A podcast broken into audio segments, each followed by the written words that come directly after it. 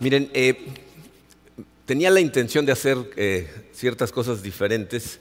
Eh, pensamos terminar, no terminar, sino continuar por un poquito más de tiempo la serie Aquí tienen a su Dios. varias personas me escribieron, algunas me hablaron y, pensamos que es importante cubrir algunos más de los atributos de Dios, especialmente aquellos que nos causan mucho problema. ¿okay? Eh, pero normalmente, fíjense, cuando, cuando tenemos viajes como el que acabamos de hacer, resulta en lo que están a punto de escuchar. Eh, la semana pasada, como ya les dije, nuestro plan era estar aquí, pero la semana anterior a esa, la razón por la que no estuvimos con ustedes es porque hicimos eh, un, retiro espiritual junto con nuestros pastores, Mark y Laura Schuch, Karina y yo. Entonces viajamos a la ciudad de Denver, en donde estuvimos Karina y yo algunos días primero, y luego nos fuimos a las montañas con Mark y con Laura. Eh, el papá de Laura eh, es dueño de un rancho en las montañas, eh, que es un lugar de verdad paradisiaco, en donde estás alejado de todo, y entonces se presta mucho para tener un retiro espiritual, un convivio profundo. Hablamos durante muchas horas con Mark y con Laura, oramos, soñamos y analizamos muchas cosas acerca de lo que está pasando en la iglesia en general, en la sociedad en la que vivimos y el impacto que eso está teniendo en nuestras iglesias. Y entonces eh, Dios me mostró ciertas cosas que pues ahora eh, voy a compartir con ustedes. Eh, aprovechando que el día de hoy es el Día del Padre, quiero que hagamos juntos ciertas reflexiones. Mi, mi propósito es hacerte reflexionar. Y se van a dar cuenta de que lo que vamos a hablar el día de hoy no está dicho nada más para los padres. De hecho, nos afecta absolutamente a todos los que estamos aquí, pero al final van a entender por qué me voy a orientar un poquito más hacia los papás. Eh, escuché una versión de lo que estamos a punto de hacer con estas tres sillas, eh, una versión de un sermón que predicó John Maxwell, y esto pues, me, va, me va a poner en contexto de mi edad, pero lo escuché más o menos hace como 29 o 30 años. he escuchado a otros pastores hablar de estas cosas e incluso los he escuchado decir que ellos lo escribieron, pero no es cierto. El original fue John Maxwell, no, me acuerdo de todo el sermón, pero sé la idea y en eso me basé para hacer lo que estamos eh, a punto de hacer. Miren, la Biblia nos muestra algo muy importante eh, y, es lo que sucede en, los cambios de generación, de generación a generación. ¿okay? Eh, el día de hoy vamos a utilizar estas tres sillas para ejemplificar a tres generaciones.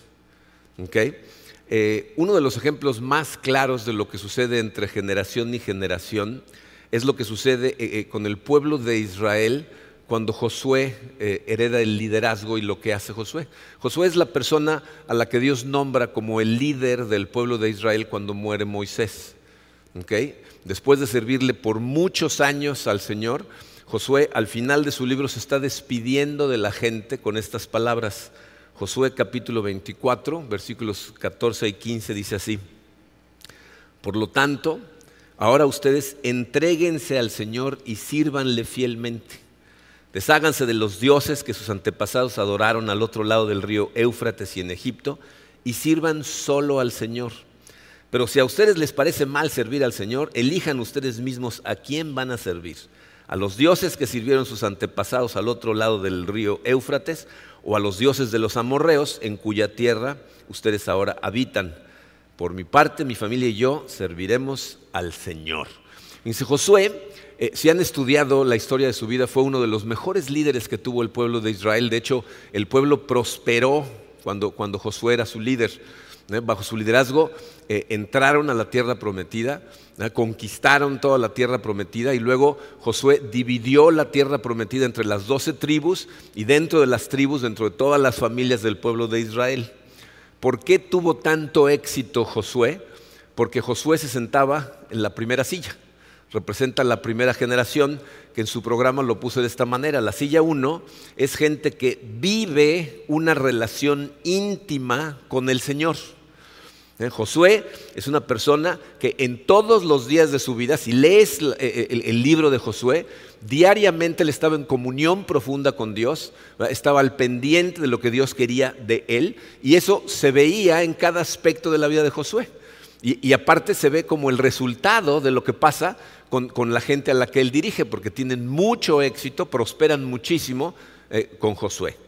Pero luego viene una segunda generación que la podemos encontrar en el siguiente libro, después de Josué, el libro que sigue es el libro de jueces.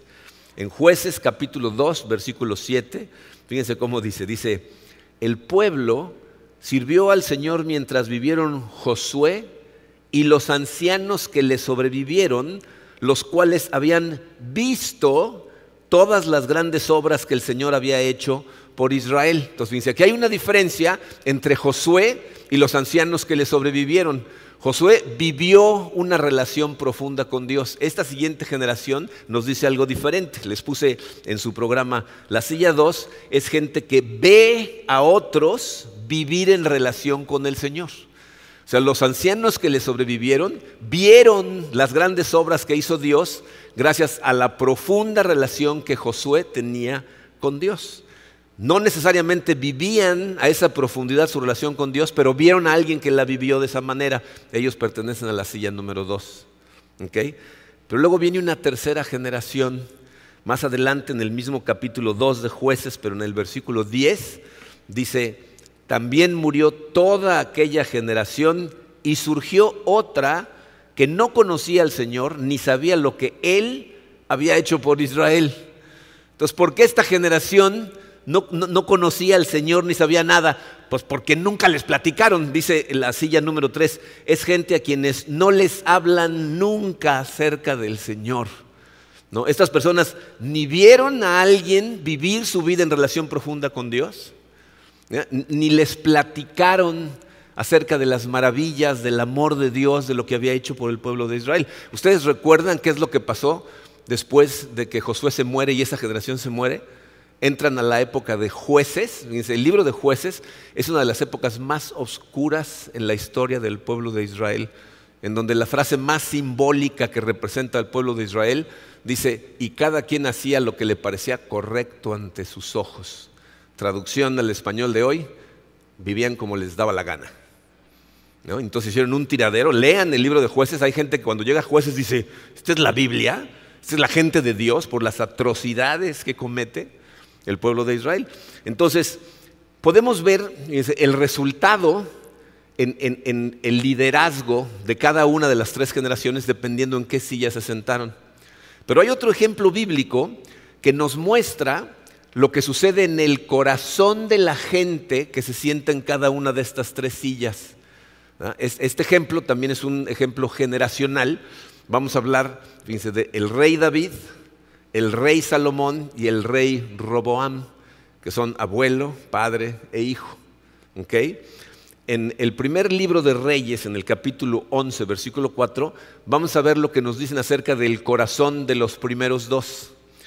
Eh, dice, porque cuando Salomón ya era viejo, sus mujeres desviaron su corazón tras otros dioses y su corazón no estuvo dedicado por completo al Señor su Dios como había estado el corazón de David su padre. Entonces, si se fijan, aquí nos están diciendo, David tenía un corazón que estaba dedicado por completo al Señor. Esa es la silla número uno, ahorita vamos a ver lo que significa.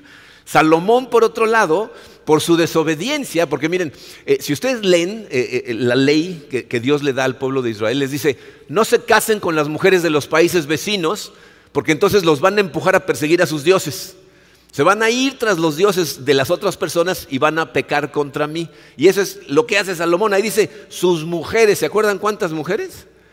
Salomón tenía 700 esposas y 300 concubinas, la mayoría de las cuales no eran israelitas. Entonces, eh, el corazón de David estaba dedicado por completo al Señor. El de Salomón empezó, aparte de conocer a Dios, empezó a adorar también a otros dioses. Entonces, ¿qué pasa con su hijo Roboam? Eh, fíjense lo que sucede con él. Cuando, cuando, se muere Salomón, Salomón había levantado los impuestos del pueblo de Israel a un grado que estaba asfixiando a la gente. Lean la historia de Salomón, vivía una vida de un lujo exagerado, Y eso lo sacaba de los impuestos que le cobraba la gente. Entonces, cuando muere Salomón, el pueblo va y le dice a Salomón, por favor, reduce los impuestos, nos estás asfixiando.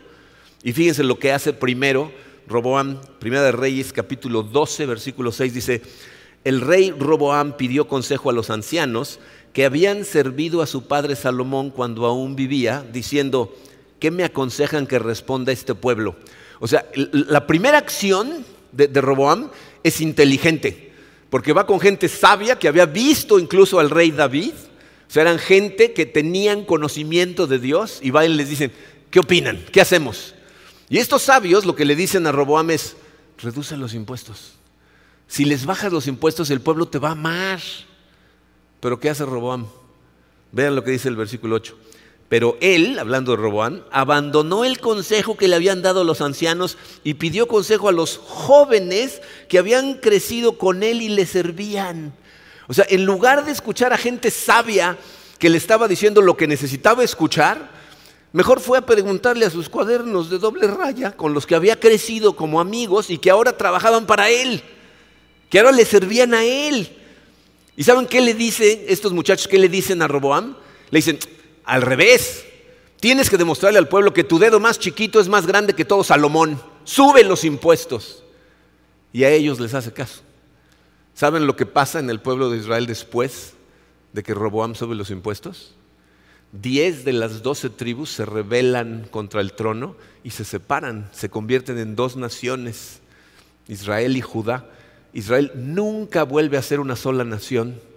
Años después los asirios van a destrozar a las diez tribus del norte y después va a venir Babilonia y va a destrozar a las del sur. Pero después de esa decisión de Roboam, por, por totalmente abandonar el consejo de Dios hace que el pueblo de Israel se separe. Pero vean lo que sucedió en los corazones de ellos.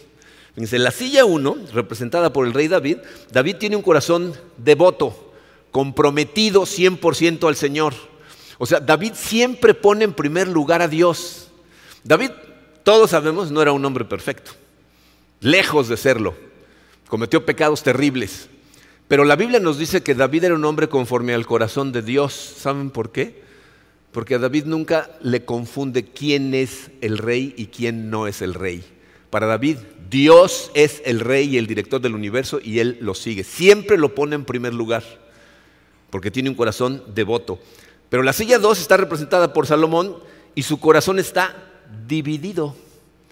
O sea, Salomón ama a Dios, pero también ama a otros dioses.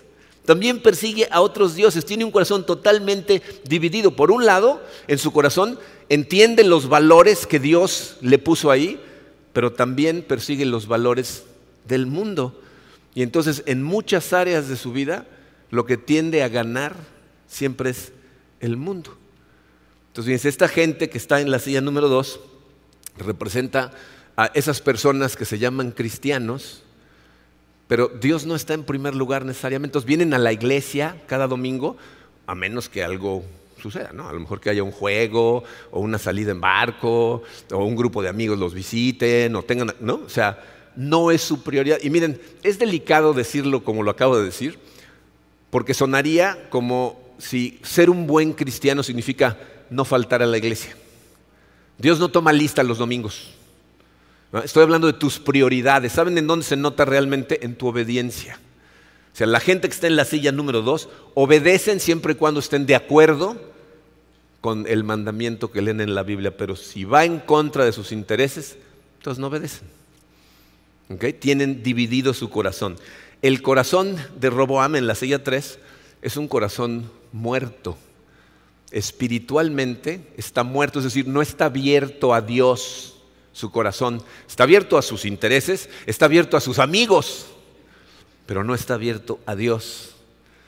Entonces, gente que vive su relación con Dios y tiene un corazón comprometido, gente que vio a alguien vivir de esa manera, pero su corazón ahora está dividido, y gente que ni siquiera tiene relación con Dios ni sabe nada acerca de Dios, y entonces vive para el mundo. La pregunta aquí es, ¿cómo impacta cada una de estas sillas? tu vida en general a partir de las cosas que son importantes para nosotros en la iglesia. Vamos a analizarlas. Si tú estás sentado en la silla número uno, la Biblia para ti es tu autoridad. Todo lo que haces está alineado con la Biblia. Siempre piensas en que la Biblia es la que te dice lo que tienes que hacer y entonces en eso te basas para vivir tu vida. Esa es la gente que tiene un corazón comprometido. La Biblia es la autoridad, lo que dice la Biblia es lo que está bien. Eh, ¿Significa que entienden todo lo que dice la Biblia? ¿Que conocen la Biblia de memoria? No. Es gente que estudia la Biblia constantemente eh, y hay veces que encuentra cosas en la Biblia que lo confunden, porque hay muchas cosas en la Biblia que nos confunden a todos. Pero cuando encuentra una cosa así, lo que piensa es, aquí hay algo que yo no estoy entendiendo, porque esto no puede estar mal, porque es la palabra de Dios. Necesito estudiar, necesito preguntar, necesito buscarle, necesito acudir a Dios, pedir revelación, pero no voy a cuestionar si está bien o está mal. Esto está bien, yo necesito entenderlo. Esa es una persona que se sienta en la silla número uno, así ve la Biblia. ¿Cómo, ¿Cómo, ve la Biblia la gente que se sienta en la silla número dos? Dice, la gente que se sienta en la silla número dos lee su Biblia, eh, la respeta, pero no siempre la obedece. O sea, no necesariamente obedece lo que la Biblia dice. Si, si lo que la Biblia dice va en contra de mis intereses personales, entonces mis intereses personales ganan. Entonces gente que se llaman a sí mismos cristianos, pero se van a vivir con su pareja antes de casarse, tienen relaciones sexuales fuera del matrimonio, mienten si es necesario, me, recuerdan a una película que salió cuando yo era adolescente que se llamaba No robarás, a menos que sea necesario. esa es la gente de la silla número dos. Tienen un corazón dividido.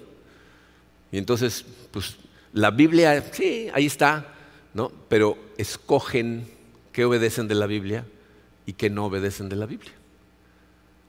¿Qué pasa con la gente que se siente en la silla número 3? ¿Ya se fijaron que es la más cómoda? La silla número 3. ¿Ya se fijaron a cuál se parece esta?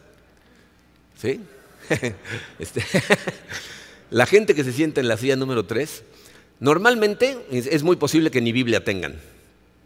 ¿no? mucha gente no, tiene Biblia. Eh, y si la tienen, está escondida en un cajón, se está empolvando o la tienen de adorno. Pues, literal, ¿eh? O sea, yo tengo un amigo que íbamos a visitar a su abuelita de vez en cuando, él era muy cercano a ella, y la casa de su abuelita era como un museo, tenía una casa preciosa, enorme, por allá por Mixcuac, en la Ciudad de México, y, tenía muebles hermosos, pinturas increíbles, y tenía una Biblia enorme, como de este tamaño, encima de una base de hierro forjado, abierta, ¿no? Y, me acuerdo que un día me acerqué para hojearla. Yo no tenía una Biblia cuando era adolescente. Y me acerqué y traté de pasar la hoja y no pude. Llevaba décadas abierta en la misma hoja. Si tratabas de, pasar la hoja, la rompías. Estaba de adorno. Y eso es para, la gente que se siente en la silla número 3. La Biblia es un libro obsoleto. Es, es gente que se burla, se ríe de estos dos. ¿Cómo? La Biblia es el libro obsoleto y viejo y te va a decir lo que tienes que hacer. Entonces no tienen el menor interés en escuchar nada que tenga que ver con Dios o con la Biblia. ¿Eh? El problema con eso es que eso lo que va a afectar inmediatamente es a tus valores. ¿Saben lo que son sus valores? tus valores tú tienes dentro de ti de forma subconsciente, esto no es algo que tú haces conscientemente, hay una lista de las cosas más importantes para ti en orden de importancia y utilizas esas cosas para tomar decisiones. ¿Ok? O sea, lo que es más importante para ti, si algo entra en conflicto con eso, tus decisiones se van hacia eso. Esos son tus valores. La gente que está sentada en la silla número uno, sus valores provienen única y exclusivamente de la Biblia. Y entonces lo que eso hace es que sus valores sean consistentes, es decir, siempre son los mismos. No cambian, en ninguna circunstancia. Lo que la Biblia dice que es el comportamiento que debes de tener, ese es el que vas a seguir sin importar si las cosas se ponen complicadas, si alguien se enferma, si hay crisis económicas, si, X. Siempre son los mismos. La gente a tu alrededor sabe lo que puede esperar de ti en tu comportamiento porque siempre eres consistente con tus valores. ¿Qué pasa con la silla número dos? La silla número dos, pues tú tienes aquí la influencia de la Biblia, pero también le has permitido la influencia al mundo, como el rey Salomón. Y entonces, de la manera en que vives la vida si estás en esta silla, es compartamentalizada. ¿no? Tienes como muchos cuartos en tu corazón. la silla número uno tiene, el corazón es un solo cuarto que está dirigido por los valores que vienen de la Biblia, todo el cuarto. Esta silla tiene su cuarto, que es su relación con Dios, tiene un cuarto que es su trabajo, un cuarto que es su matrimonio, un cuarto que es sus hijos, si es que tiene hijos, otro cuarto que son sus amigos, otro cuarto que son sus diversiones, incluso hay gente que tiene varios cuartos de diversiones, ¿no? las públicas y las secretas, ¿no? ¿no? Y entonces, dependiendo el cuarto y dependiendo de la circunstancia que está pasando en cada cuarto, sus valores cambian. O sea, sus valores son inconsistentes, no siempre son los mismos. Entonces la gente no sabe cómo vas a responder porque depende de las circunstancias si vas a hacerle caso a los valores que dices, ¿no? que profesas, porque esta gente son cristianos, ¿no? ¿Vas a ser consistente con eso o a lo mejor no? Entonces no se sabe a ciencia cierta cómo vas a responder. ¿Cómo funciona la gente en la silla número 3 con los valores? ¿Saben cómo son los valores de la silla 3? Son como camaleones. Cambian de color de acuerdo a, a su alrededor. O sea, cambian con la moda. ¿Se han dado cuenta que los valores en la sociedad cambian de acuerdo a modas? O sea, hay épocas en la sociedad en donde hay valores que son correctos y cosas que son incorrectas, y cuando cambia esa moda, dejan de serlo. Cuando mi papá era adolescente, me platicaba él que, ¿saben a quién veían mal y les apuntaban así con el dedo? A la gente que tomaba. Dice, los que tomaban decían, ay, ahí viene un borracho. ¿No? Vinieron los borrachos y, te estigmatizaba la sociedad porque tomabas. Hoy en día, ese es un valor contrario a la sociedad? No. ¿No? Cuando yo era adolescente, ¿saben qué estaba estigmatizado? Los marihuanos. Dicen, entró un marihuano a la fiesta yo me imaginaba uno con un hacha, ¿no? Entrando a la fiesta, ¿no? O sea, así, hablaban de ellos como los malos, ¿no? Hoy en día, la marihuana está siendo legalizada por todos lados. Entonces, ¿es un valor equivocado con la sociedad? No. Hoy en día, vean la cantidad de cosas que hace 30 años todo el mundo ha dicho, y hoy lo ven como si nada. Esa es la silla 3. Tus valores cambian con la moda de la sociedad. Lo que la sociedad dice que está bien, eso está bien. Y si la sociedad dice que está mal, entonces está mal. ¿Se dan cuenta cómo hay cosas que nosotros en la Biblia nos dicen esto está mal y ya no lo puedes ni decir públicamente porque te apedrean? esos son los valores de la silla número 3. ¿Cuál es el problema con eso? Tus valores, ¿sabes qué es lo que hacen? dictan tu comportamiento en todo lo que pasa a tu alrededor. Piensa, por ejemplo, en lo que es el trabajo para una persona que se sienta en la silla número uno. Si tú estás sentado en la silla número uno, tú lo que esperas de Dios para escoger qué hacer en tu vida es un llamado. Es algo que, una palabra que ya no se usa en nuestra época, que es vocación. ¿no? ¿Han oído este? Tiene vocación para tal cosa. Es gente que está convencida que Dios lo creó, lo formó y puso en esa persona lo necesario para ayudarle a tomar dirección en su vida.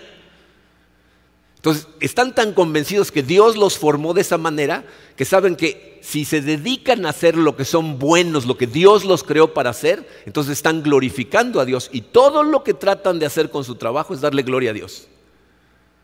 El objetivo principal de una persona que se siente en la silla uno en relación a su trabajo es extender el reino de Dios.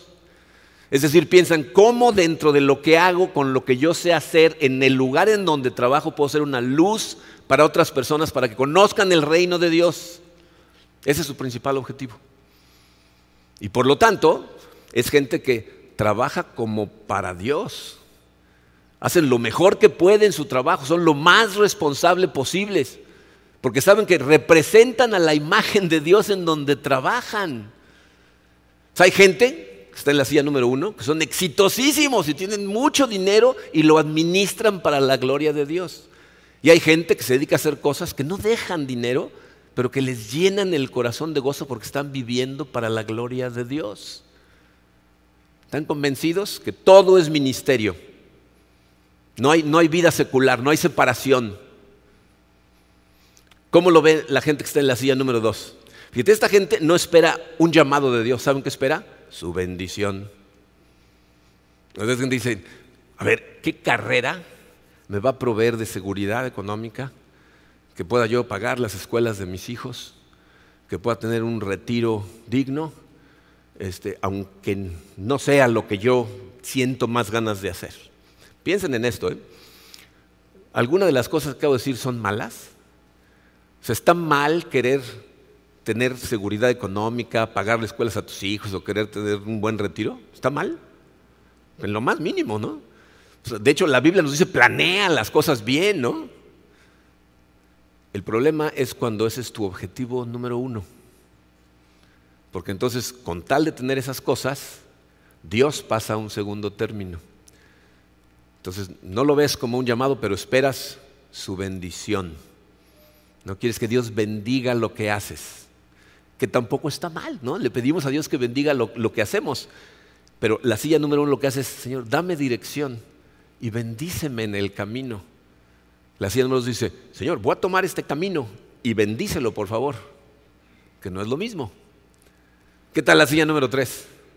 Dice, para la silla número tres, el trabajo, ¿saben qué es? Es una escalera. Es una escalera que tengo que subir. Y si tengo que pisar cualquier tipo de escalón para subir, voy a subir. Y el objetivo número uno aquí es éxito económico y poder. Y entonces me da igual cómo lo alcance, como mis valores no son los de la Biblia, sino los del mundo, entonces puedo mentir, puedo engañar, puedo hacer lo que tenga que hacer con tal de subir la escalera y tener éxito y poder. Puede sonar como que lo que estoy diciendo es, si te sientas en la tercera silla eres una mala persona. No es cierto. Hay diferentes grados de personas sentadas en la silla número 3. O sea, diferentes tipos de personas que no conocen a Dios y no tienen relación con Él. Hay gente que yo conozco que está sentada en la silla 3 que tú podrías pensar que están en la 2 o incluso en la 1 por lo bien que viven su vida. Seguro a lo mejor conoces a alguno así. Y, y, la gente mientras más separada está de los valores de Dios, es gente que hace cosas terribles cuando está en la silla número 3. Por eso hay gente que mata por dinero que rapta a gente, que venden a niños, ¿no? O sea, es gente que está en un mal lugar en la silla número 3. ¿Cuál es el problema con la silla número 3 aunque te portes bien? ¿Sabes cuál es el problema? Estás buscando la felicidad en el lugar equivocado. Porque la Biblia dice que no importa cuánto éxito tengas en el mundo, si no tienes a Dios, nunca vas a gozar de las cosas realmente. Entonces gente que al final va a tener un vacío en su corazón porque va a tratar de portarse lo mejor posible hacer las cosas lo mejor posible para tener éxito y tener dinero y nunca van a ser felices. Entonces tu trabajo se ve de forma muy diferente dependiendo de dónde te sientes. Pero luego llegamos a cosas un poco más profundas y dolorosas. Piensen, por ejemplo, en cómo cada uno de estos lugares ve el matrimonio. Si tú te sientas en la silla número uno, para ti el matrimonio es un pacto. Es un pacto de sangre que haces con tu pareja y con Dios. Y por lo tanto es eterno. Los pactos no tienen salida. Cuando Dios hace un pacto, luego de repente se enoja con la gente y dice, tú estás rompiendo el pacto, pero Él no lo rompe. Y espera que tú tampoco lo rompas. ¿Sabían ustedes que una de las claves principales para que un matrimonio tenga éxito es que tu pareja sepa que tú ahí vas a estar, no importa qué pase. O sea, es gente que sabe, fíjense, que su pareja es la herramienta más importante que Dios va a utilizar para su propia transformación. Entonces tú sabes, cuando hay problemas, entonces se van a limar asperezas que van a producir crecimiento en los dos y una unión más profunda. Pero estás dispuesto a enfrentar esos problemas porque sabes que aunque haya roces, tu pareja no va a salir corriendo. Ahí va a estar. Y entonces es gente que se toma el tiempo para conocer a su posible pareja, a, estar seguros de que comparten los mismos valores, a conocer el carácter de su pareja cuando de repente se encuentra bajo presión para ver si sus valores son consistentes. Sea, saben que el matrimonio no es un juego, que una vez que se meten, ahí van a estar. Y entonces se meten con cuidado. Toman tiempo para conocer a la otra persona. Entonces es un pacto. Pero para la silla 2, ¿saben qué es el matrimonio? Es un contrato. Los contratos tienen salida. ¿no? Fíjense que es un contrato. Si tú haces esta parte, yo hago mi parte y todo está bien. Entonces, si tú no haces tu parte, yo me salgo. La gente que entra al matrimonio sentada en la silla número dos, si la otra parte deja de cumplir con lo que ellos esperan que hagan para hacerlos felices, están dispuestos a salirse. Por eso, tristemente, hay tanto divorcio dentro de la iglesia. Se olvídate en el mundo, en la iglesia, los índices de divorcio son altísimos. Porque la gente se creen que son 100% cristianos, pero su corazón está dividido. ¿Y sabes cuál es el problema? Que tu corazón dividido, cuando se trata del matrimonio, la parte del mundo lo que te grita es, esto es acerca de ti. Te tienen que hacer feliz. ¿Por qué no te está haciendo feliz? Y entonces te sientes que tienes el derecho a reclamar, a exigir, cuando el matrimonio es una entrega de amor. El, que sabe que es un pacto es yo voy a hacer lo necesario para esta persona. No estoy esperándolo de ella porque el que me llena es Dios. Pero este es un contrato. Entonces la gente pues, se sale, ¿no? Como si nada. Ahora, la 3 está peor, ¿no? ¿Cómo es el matrimonio para la silla 3? ¿Cómo creen? Desde el matrimonio, si es que se casan, ¿no? Porque ya la gente no se casa, es una conveniencia. Muchas veces para cumplir el requisito. ¿No? ¿No saben cuántas veces he, tenido casos donde la gente me dice, no, pues yo nada más me quiero casar para tener contenta a la mamá de mi mujer, o sea, ni siquiera a su mujer, ¿no? a la mamá de su mujer que, que no la deja en paz porque no estamos casados. ¿no? Pero dicen una frase que yo, la verdad, no entiendo cómo alguien entabla una relación profunda con una persona que dice una cosa como esta. Dicen, es que yo no creo en el matrimonio. ¿Han oído eso? Eh, y, no te dan ganas de preguntarle, ¿qué parte? ¿Qué parte del matrimonio? ¿A qué te refieres cuando dices no creo en el matrimonio? Porque te voy a lo que están diciendo, fíjate. Se van a vivir con la persona, comparten su cama, tienen hijos juntos, compran propiedades juntos, pero no creen en el matrimonio. Entonces, ¿en cuál parte no creen? ¿Saben en cuál? En el compromiso. Todos los beneficios, está bien, pero comprometido para siempre, espérate. Esa partida no. ¿Para qué te metes a una relación así? O sea, ¿quién en su sano juicio se quiere casar con alguien que se casa con un pie afuera? Se, casa preparándose para el divorcio.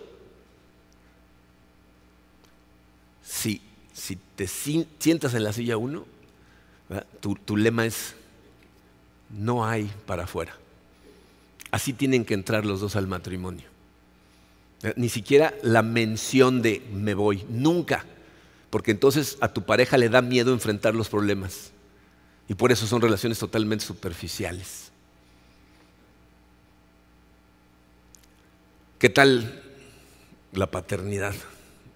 o la maternidad, ¿no? Porque aquí nos afecta a todos. Una persona que está sentada en la silla número uno sabe que los hijos son una responsabilidad que Dios nos da, son una herencia de Dios, así les llama la Biblia, son una herencia de Dios. ¿Y saben para qué nos da esos hijos? Para asegurarnos de que lo conozcan, para asegurarnos de que entienden el amor que sienten por ellos y para que aprendan a tener una relación ellos con Dios o sea, mi trabajo como padre es asegurarme que mis hijos vean la silla número uno y aprendan a sentarse en la silla número uno, que ellos conozcan a Dios. Mi objetivo principal como padre, si me siento en la silla número uno, es niños piadosos, que es una palabra que ya no utilizamos, ¿no? porque suena así medio extraña en nuestra sociedad. Niños que amen a Dios, que conozcan a Dios, que tengan relación personal con Dios. Ese es mi primer objetivo. Ahora, ¿es mi responsabilidad prepararlos? Obviamente.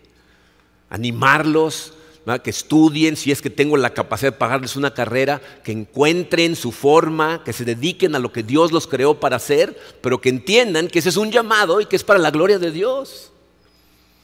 Principal preocupación, mi objetivo, niños de Dios ¿Qué tal la silla número dos? dice, para, para estas personas,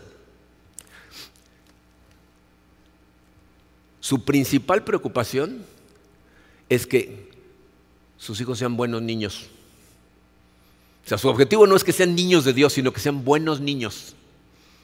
Entonces dicen, no te metas en problemas, pórtate bien, no te conviertes en un fanático, no seas exagerado, pero pórtate bien.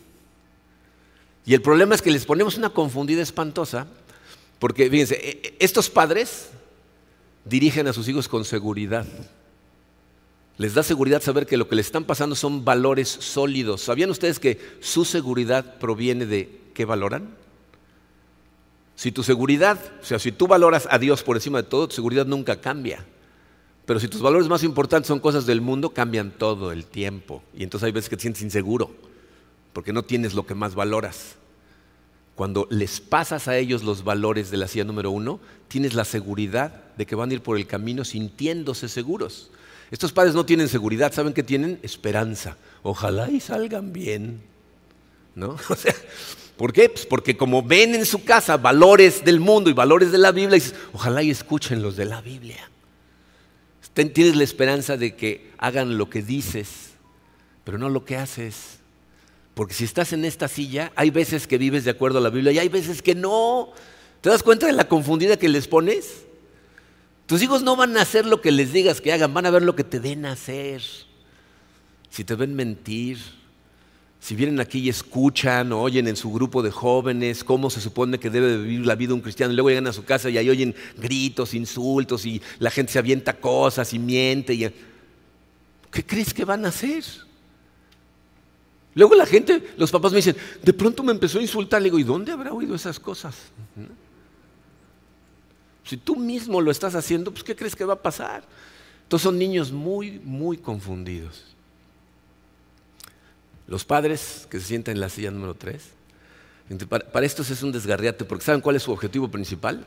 Que sus hijos tengan éxito, como ellos quieren, que ganen dinero, que tengan poder, a como dé lugar entonces normalmente, miren, los hijos de, la gente que están muy alejados de la silla número uno en la silla número tres, causan hijos que están perdidos, porque no tienen un punto de referencia sano. Miren, esa es una de las cosas trágicas que a veces vemos en nuestros grupos de jóvenes. Llegan jóvenes que llegan solos a la iglesia, sus familias no quieren saber nada de la iglesia y ellos aquí están.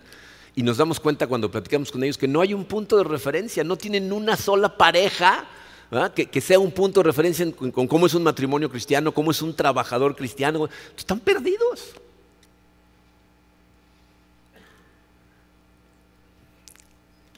Me inclino más hacia hablarle a los hombres en este momento y les voy a decir por qué.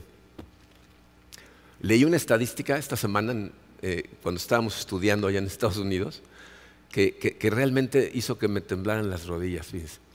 Dice esa estadística que cuando un niño en una familia se convierte al cristianismo y es el primero en convertirse en la familia, en 6% de los casos el resto de la familia se va a convertir. Cuando la mamá en una familia es la primera en convertirse, 20% de los casos toda la familia va a terminar convertida.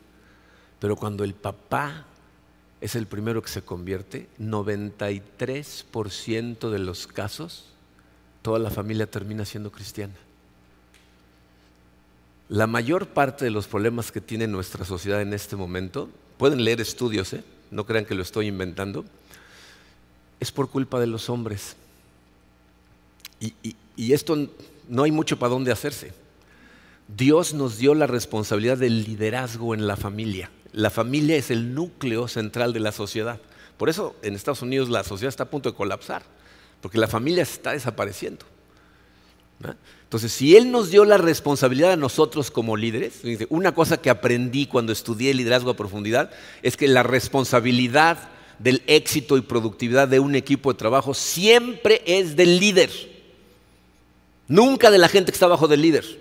El líder o hace algo o permite que pase algo que el equipo sea disfuncional. Y a los hombres nos dio el liderazgo Dios y lo hemos aplicado. El liderazgo espiritual lo deberemos de tener nosotros. Y en nuestra sociedad. Porque muchos hombres han decidido abdicar su liderazgo espiritual y su liderazgo en su familia. La sociedad ahora nos dice, la solución a ese problema son las mujeres.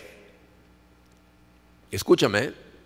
Y este no es un ataque a las mujeres, al revés. La solución no son las mujeres. La solución son los hombres que necesitamos dar un paso al frente y aceptar nuestra responsabilidad como líderes. Porque en las familias con las que yo he tenido contacto, en donde hay papá y mamá, y la mamá no ha tenido más remedio más que tomar el liderazgo de la familia, es totalmente disfuncional. La relación no funciona. Terminan en serios problemas. Sé que hay mamás que no han tenido más remedio que hacerlo. Y gracias a Dios por ellas. Pero la respuesta, la solución a los problemas de nuestra sociedad es que los hombres tomemos nuestra responsabilidad como líderes y nos sentemos en la silla número uno. Ahora déjame hacerte tres preguntas para terminar. ¿Cuál de estas tres sillas crees que sea la silla que más estrés causa? No es la uno, ¿eh? en la uno, fíjense, se sienta gente que va a enfrentar problemas, va a enfrentar dolor, va a tener situaciones en su vida, pero confía en Dios. Sabe que Dios está en control y cuando de repente nos sentimos agobiados, lo que hacemos es tomar ese estrés y decirle, ay Señor, tienes una bola de broncas. ¿No? Te robaron el coche, ¿no? O sea, no, no significa que no nos duelen las cosas, que no hay veces que nos tronamos los dedos en la noche por nuestros hijos, pero en el momento en que llevas esas cosas a Dios, llena tu corazón de paz. Esta no es la silla más estresante. ¿Será la tres? A la tres les vale gorra. la gente que está en la silla tres, al menor estrés se cambian. Se cambian de pareja, de trabajo, de ciudad, ¿no? si, empieza a llegar dolor o estrés, muchas veces, como les dije en el matrimonio, los problemas son causa de crecimiento. Por eso personas nunca crecen, porque al primer problema salen corriendo. Entonces no es la más estresante, la más estresante es la silla dos. ¿Saben por qué? Porque están tratando de hacer algo que es imposible. Estás tratando de tener contento a Dios y al mundo. No puedes. Jesucristo dijo, no puedes perseguir a Dios y a las riquezas al mismo tiempo, no puedes. O sea, no dijo, es difícil. Dijo, nadie puede. Y si tú estás sentado en la silla número dos, estás luchando con todas las fuerzas para tener un balance entre el mundo y Dios y no va a funcionar. ¿No te has dado cuenta que la verdadera plenitud proviene de la silla uno, no de la silla dos? Esa es la más estresante. Ahora piensa en esta otra pregunta. ¿En dónde crees que terminan los hijos de cada silla? Fíjate. Primero, tengo que decirles que no hay una certeza al 100% de nada, ¿eh? porque tus hijos son tu responsabilidad mientras están bajo tu tutela, bajo tu casa. Pero cuando salen, e incluso antes de salir, empiezan a tomar decisiones por ellos mismos. Y ellos son responsables de pasarse a la silla 1. Mientras están abajo de tu casa, tu responsabilidad es enseñarles la silla 1. Si tú estás sentado en la silla número 1, las más grandes posibilidades estadísticamente hablando es que tus hijos terminen en la silla número 1. O sea, que te vean vivirla, que aprendan a vivirla, que los lleves de la mano a sentarse ahí y luego los sueltes y se mantengan ahí. Pasa muchísimas veces. ¿No? Ese es el ejemplo que tenemos de nuestros pastores. Mark y Laura Shook, el papá de Mark, él se sentó en la silla uno toda su vida, hasta el día en que falleció. Y sus tres hijos están sentados en la silla número uno. Pero no es una certeza. De hecho, el ejemplo mismo de la Biblia nos enseña que David se sentó en la uno y Salomón en la dos. No hay una certeza, pero las posibilidades, o sea, le das mucho más posibilidad a tus hijos de sentarse en la uno si tú te sientas en la uno. ¿En dónde terminan los hijos de la silla tres? Ahí es al revés. No hay una certeza de que se van a quedar en la silla 3. De hecho, ¿saben por qué tanta gente en la silla 3 termina en la silla 1? Porque crean tanto tiradero en su vida que es cuando más abiertos están a escuchar de Dios. Cuando peor están las cosas, andan buscando, no saben qué, pero andan buscando y les hablas de Dios y dicen, ¡Ah!", y se agarran y se vienen para acá. Hay ejemplos de eso. ¿Saben quién es un ejemplo de eso? Mi esposa Karina. Sus papás estaban en la silla 3 ¿Eh? Vivían en el mundo, vivían para el mundo, y un día Dios nos llamó a los dos, porque yo estaba sentado en la silla 2, pero sus papás estaban en la silla 3. Pero si tú te sientas en la silla 3, las más grandes posibilidades son de que ahí se queden tus hijos. Pero lo más triste del caso es a dónde terminan los hijos de la gente que se sienta en la silla 2. Y les digo que es lo más triste porque estadísticamente hablando, y, y, luego la gente se queja porque les doy estadísticas de Estados Unidos. Tristemente en México no producimos ese tipo de estadísticas. Más del 77% de la gente que se llama a sí misma cristiana se sienta en la silla 2. Es gente que confiesa en encuestas anónimas, que rara vez leen su Biblia, que van a la iglesia una vez al mes, cuando mucho, que no tienen una vida de oración, que su principal autoridad no es la Biblia, más del es casi el 77% de cristianos. ¿Y saben a dónde termina la gran mayoría de los hijos de la silla número 2? En la silla número 3. Porque ven una confusión tal en su casa de valores que no creen en Dios. O sea, no, no pueden creer que eso sea la verdad cuando están viendo el tiradero en su casa. Lo que sí es un hecho es que es imposible para ti sentarte en la 2, pero dejar a tu hijo sentado en la 1. La única manera que tienes de lograr que tu hijo se siente en la 1 es estando en la 1. No, no, puedes enseñarles algo que no sabes, que no eres. Entonces la pregunta más importante para ti es, ¿dónde estás? ¿En qué silla te sientas hoy? Esta pregunta la tienes que responder para ti, no para mí. Y, nada más por si no lo has pensado, Dios ya sabe dónde estás sentado. Si estás sentado en la silla número uno, primero que nada, le doy gracias a Dios por tu vida y, y te invito a super comprometerte a hacer una luz para la gente a tu alrededor porque necesitamos más modelos como tú en nuestra iglesia, en nuestras familias, en nuestros trabajos, en nuestra sociedad. Necesitamos gente que esté sentada en la silla número uno. Si estás sentado en la silla número dos, lo que tienes que hacer es arrepentirte. Para, poder pasar a la silla número uno, no es tan fácil como lo he estado haciendo yo ahorita. Nada más te cambias de silla y ya. Si estás en la silla dos en este momento, ¿sabes qué necesitas? Necesitas ayuda. Necesitas acudir a Dios y decirle, Señor, evidentemente estoy sentado en la silla número dos, necesito que me ayudes. Necesito que me des eh, eh, la, fortaleza para empezar a practicar ¿eh? disciplinas espirituales, para perseguirte a ti en mi lectura de la Biblia y no simplemente leer.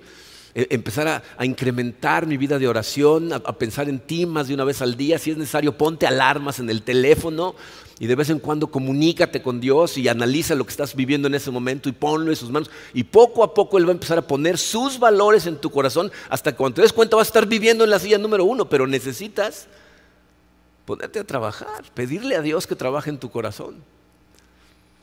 Y si estás sentado en la silla número tres, mi oración es que seas consciente de que Dios te ama.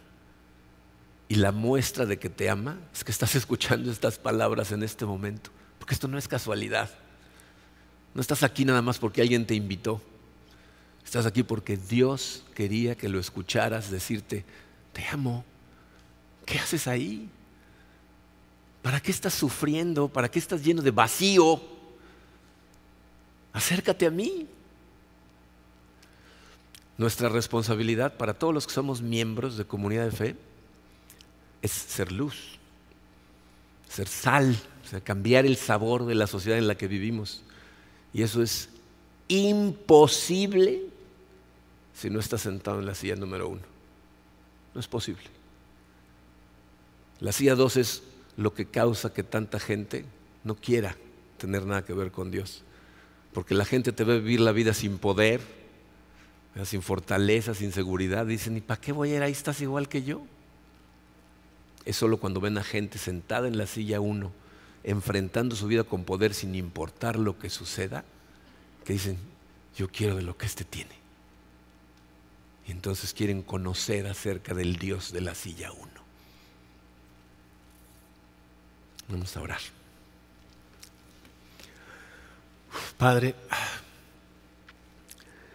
Señor, estas cosas pueden ser al mismo tiempo tan simples y tan complicadas porque reconocer el lugar en donde nos sentamos es muy doloroso.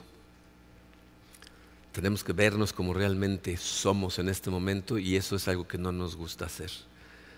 Por eso necesitamos de ti, Padre. Te pido que tu Santo Espíritu inunde el corazón de cada una de las personas que están oyendo estas palabras en este momento. Quiero darte gracias y darte toda la gloria y toda la honra por esas personas que están sentadas firmemente en la silla número uno y están determinados, Señor, a obedecer tu palabra y a seguir tu voluntad. Y aunque a veces nos tropezamos, aunque a veces cometemos errores, sabemos, Señor, que tú estás ahí para abrazarnos, levantarnos, sacudirnos la mugre y ayudarnos a seguir caminando de tu mano. Te pido por todos mis hermanos y mis hermanas que en este momento estén sentados en la silla 2, Señor. Es probable que ni siquiera fueran conscientes de que estaban en la silla número 2 y pensaban que te estaban sirviendo correctamente.